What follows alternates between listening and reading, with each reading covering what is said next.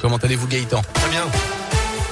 Et à la une, ça bouge dans les transports à saint On vous en parlait dès mercredi soir sur Radio Scoop. L'État va mettre 900 millions d'euros sur la table afin de développer des pôles et les transports en commun en général en France. Des dossiers ont été sélectionnés un peu partout pour être en partie financés. Notamment deux chez nous. Saint-Étienne Métropole va donc recevoir un peu plus de 2 millions d'euros pour le projet Chronobus M6+, qui vise à créer une nouvelle ligne de trolleybus entre la Métard et la Cité euh, du Design, mais aussi pour la requalification du pôle multimodal de la terrasse. C'est pour repenser le secteur. Les précisions sur ce dernier point de Luc François, vice-président chargé des transports. Nous avons un pôle d'échange multimodal à la terrasse qui existe depuis les années 80. C'est un, pôle stratégique à l'entrée nord de la ville, mais en même temps c'est un pôle qui a vieilli et qui n'intègre pas tous les modes de transport actuels. En 1980, on parlait pas de mode doux, pas de vélo non plus. Du coup, euh, ça a été fait uniquement euh, sur l'intermodalité en disant on laisse sa voiture pour prendre le train ou le tram. Et donc l'objectif de cette opération est de faciliter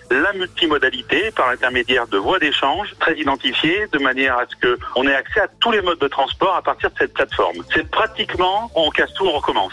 Et ce nouveau pôle d'échange multimodal devrait être livré fin 2024, début 2025, projet estimé à 4 millions d'euros au total.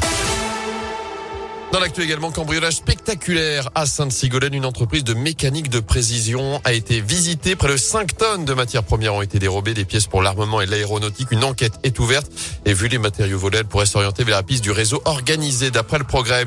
Une bonne nouvelle pour les demandeurs d'emploi. La ministre du Travail, Elisabeth Borne, a annoncé une prime de 1000 euros pour certains chômeurs de longue durée qui se forment en entreprise sur les métiers qui recrutent. La moitié de la somme sera versée au début de la formation, l'autre moitié à la fin. Un coup de pouce aussi pour les retraités. Les pensions complémentaires du privé augmentant de 1% à partir du mois prochain. 13 millions d'anciens salariés vont en bénéficier. Casser le secret de la confession, c'est l'appel de Gérald Darmanin, deux jours après le rapport accablant de la commission sauvée sur les abus sexuels sur mineurs commis au sein de l'église catholique. Un rapport qui révèle que 216 000 personnes aujourd'hui majeures auraient été agressées par un prêtre ou un religieux alors qu'elles étaient mineures. Gérald Darmanin qui rencontrera mardi prochain Monseigneur Moulin-Beaufort, le président de la conférence des évêques de France à ce sujet.